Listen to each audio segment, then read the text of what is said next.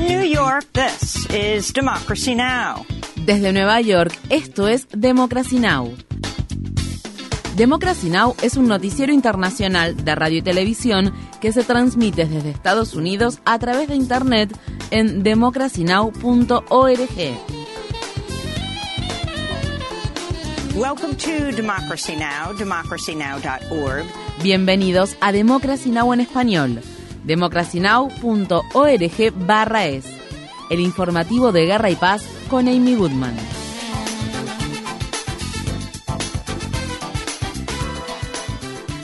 El presidente de Estados Unidos, Joe Biden, presentó un plan presupuestario de 6,8 billones de dólares para el año fiscal 2024. El plan iniciaría el proceso de recortar el déficit presupuestario federal de Estados Unidos en 3 billones de dólares durante la próxima década mediante el aumento de los impuestos a las personas y corporaciones más ricas y el permiso para que Medicare negocie los precios de los medicamentos. Medicare es un programa público de salud que garantiza el acceso a la atención sanitaria a millones de personas discapacitadas o de edad avanzada en Estados Unidos. Organizaciones progresistas elogiaron el plan de la Casa Blanca por asignar fondos para la atención médica, la vivienda y el medio ambiente y por ampliar las propuestas relativas a la formación gratuita en los institutos públicos de educación superior, la educación de la primera infancia y el cuidado infantil. Sin embargo, el plan presupuestario de Biden también incluye la solicitud para asignar una cifra récord de 886 mil millones de dólares para el gasto militar. El presidente de la Cámara de Representantes, el republicano Kevin McCarthy ha dado a entender que el plan de gastos públicos de Biden no será aprobado en el Congreso de Estados Unidos. Los republicanos de la Cámara de Representantes aún no han presentado su propio plan presupuestario y Biden dijo el jueves que está dispuesto en todo momento a negociar con McCarthy al respecto. El secretario de Defensa de Estados Unidos, Lloyd Austin, se reunió este jueves en Israel con el primer ministro israelí Benjamin Netanyahu y otros líderes del país. Durante su visita, Austin abogó por un poder judicial independiente en Israel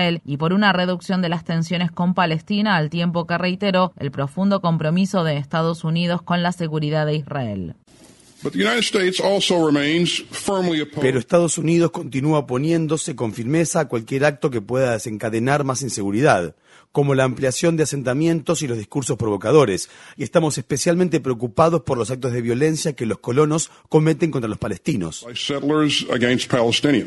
El secretario de Defensa también dijo que creía que la diplomacia era la mejor estrategia para abordar los temas relacionados con Irán y las armas nucleares. Israel ha respaldado abiertamente el lanzamiento de acciones militares contra Irán. La visita de Austin se produce en medio del recrudecimiento de la violencia en la región. Este viernes por la mañana en los territorios ocupados de Cisjordania, un colono israelí mató a disparos a un palestino que se encontraba cerca de un asentamiento israelí ilegal ubicado en las afueras de la ciudad de Calquilia. En otro hecho, las Fuerzas Armadas de Israel realizaron una incursión nocturna en Nilin, una localidad palestina situada cerca de la ciudad de Ramallah, donde arrestaron a los familiares de un miembro de la organización Hamas y ordenaron la destrucción inmediata de la vivienda en la que residía su familia. Los palestinos han condenado este tipo de demoliciones por suponer un castigo colectivo. Al menos 79 palestinos han muerto a manos de militares israelíes en lo que va de 2023. El coordinador humanitario de la ONU para Siria condenó el ataque aéreo que Israel lanzó a principios de esta semana contra el aeropuerto internacional de Alepo. El ataque obligó a cerrar el aeropuerto, lo que complicó las labores de ayuda humanitaria a la población siria en momentos en que se está recuperando del terremoto que devastó la región el mes pasado. Mientras tanto, la Cámara de Representantes de Estados Unidos rechazó este miércoles una iniciativa legislativa para poner fin a la injerencia militar estadounidense en Siria mediante una resolución de poderes de guerra. La iniciativa fue impulsada por el congresista republicano Matt Gates y contó con el apoyo tanto de legisladores del sector progresista del Partido Demócrata como de legisladores de extrema derecha del Partido Republicano. En Pekín, el poder legislativo, controlado por el Partido Comunista, confirmó un histórico tercer mandato de Xi Jinping como presidente de China. Esto se produce en medio de las crecientes tensiones entre China y Estados Unidos sobre diversos temas, incluido el de la autonomía de Taiwán. Visite democracynow.org Barra es para ver la entrevista que mantuvimos al respecto con el historiador Alfred McCoy. En la República Democrática del Congo, al menos 36 civiles murieron durante la noche del miércoles en un ataque atribuido al grupo rebelde denominado las Fuerzas Democráticas Aliadas. Las muertes se produjeron en dos localidades situadas al este de la República Democrática del Congo, cerca de la frontera con Uganda, donde las Fuerzas Armadas congoleñas y ugandesas luchan contra grupos rebeldes. En Alemania, ocho personas murieron y decenas más resultaron heridas el jueves por la noche cuando un hombre armado abrió fuego contra una congregación de la organización religiosa Testigos de Jehová en la ciudad de Hamburgo. Las autoridades afirman que el atacante que se disparó fatalmente a sí mismo tras cometer la masacre era un ex miembro de la organización. Se trata del cuarto tiroteo masivo del que se tiene registro en Alemania desde 2020. En Estados Unidos, la organización Gun Violence Archive ha registrado 105 tiroteos masivos en lo que va de 2020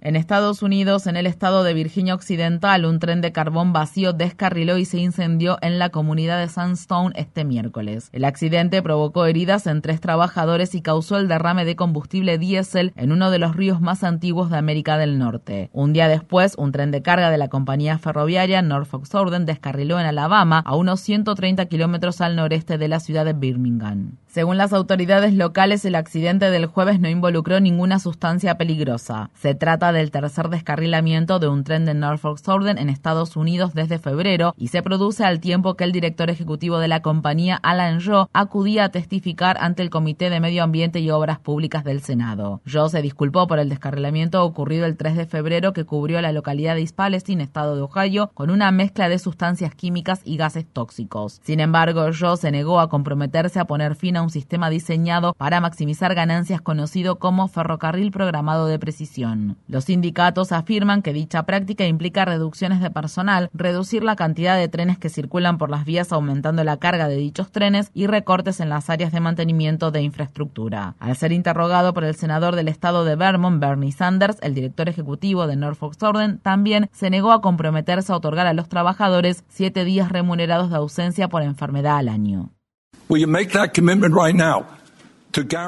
¿Se compromete ahora mismo a garantizar días remunerados de ausencia por enfermedad a todos sus trabajadores?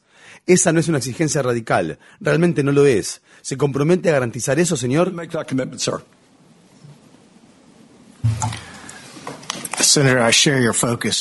Senador, comparto su interés por el bienestar de nuestros empleados. Me comprometo a continuar conversando con ellos sobre temas importantes relacionados con la calidad de vida.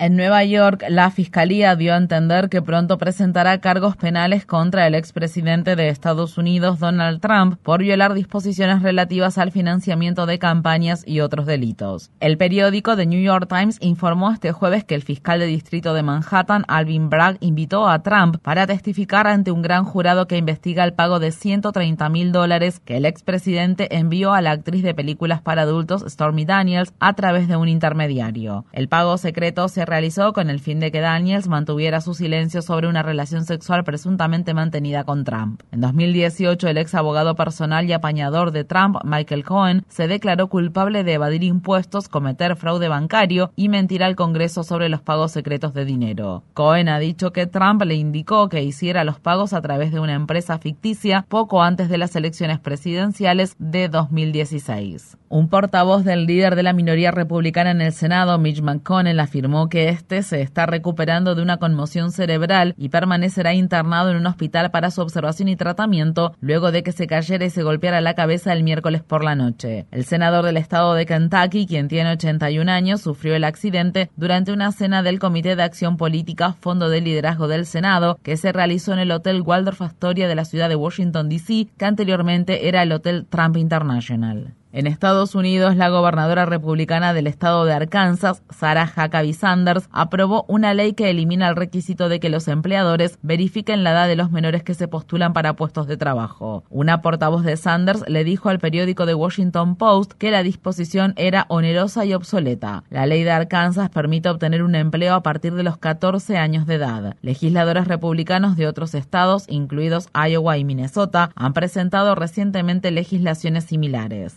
Esto se produce después de que una investigación del periódico The New York Times expusiera el trabajo forzoso al que son sometidos menores migrantes no acompañados, algunos de tan solo 12 años, en fábricas de diversas partes de Estados Unidos. Visite nuestro sitio web democracynow.org barra es para ver la entrevista que mantuvimos con la ganadora del premio Pulitzer, Hannah Dreyer. Tras la campaña de huelgas que llevaron a cabo, choferes de las empresas de servicios de transporte Uber y Lyft en Nueva York consiguieron que organismos reguladores de la ciudad les concedieran un aumento salarial. El aumento de tarifas de la Comisión de Taxis y Limusinas, anunciado el miércoles, reemplaza a un aumento que se había planificado y acordado el año pasado, pero que fue bloqueado por un recurso legal que Uber interpuso. La directora de la Alianza de Trabajadores de Taxi de Nueva York, Veravi Desai, testificó la semana pasada ante la Comisión de Taxis y limusinas de Nueva York. Cada día que pasó es un millón de dólares que se le debe de forma colectiva a esta fuerza laboral. Una fuerza laboral que ha tenido que pagar hasta el último centavo de los gastos de funcionamiento, mientras que Uber y Lyft no tienen que pagar un centavo. Esta fuerza laboral trabaja todos los días, no solo con riesgo económico, sino también con un gran riesgo para su seguridad y para su vida. En Nueva York, Sheldon Thomas, un hombre negro de 35 años del distrito de Brooklyn, injustamente condenado por asesinato, ha sido exonerado y puesto en libertad tras pasar casi 19 años en prisión. Thomas tenía solo 17 años cuando fue arrestado y acusado de matar a un adolescente de 14 años en 2004. Los detectives del caso engañaron a un testigo para que identificara a Thomas mediante una foto de otra persona con el mismo nombre. Cuando la identificación errónea fue presentada ante el tribunal, el juez del caso dijo que igualmente seguía habiendo una causa probable para arrestar a Thomas porque la foto tenía suficiente parecido. Thomas fue condenado a 25 años de cárcel. La exoneración de Thomas se suma a las de otras dos docenas de personas después de que la unidad de revisión de condenas del fiscal de distrito de Brooklyn iniciara nuevas investigaciones. En Estados Unidos se inauguró este jueves en la ciudad de Newark, estado de Nueva Jersey, un monumento en honor a la legendaria abolicionista Harriet Tubman. El monumento sustituye a una estatua de Cristóbal Colón que fue retirada en 2020 cuando estallaron las protestas por la justicia racial en todo el país tras el asesinato de George Floyd a manos de la policía. Asimismo, el Parque Washington ha sido rebautizado como la Plaza Harriet Tubman. Entre los invitados a la ceremonia del jueves estaban la rapera Queen Latifah, quien es oriunda de la ciudad de Newark, y Michelle Jones Galvin, una sobrina tataranieta de Tubman.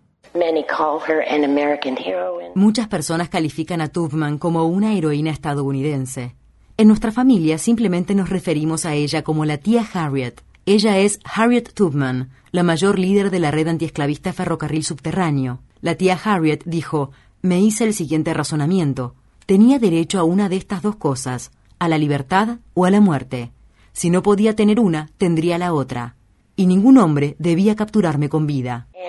no man should take me alive.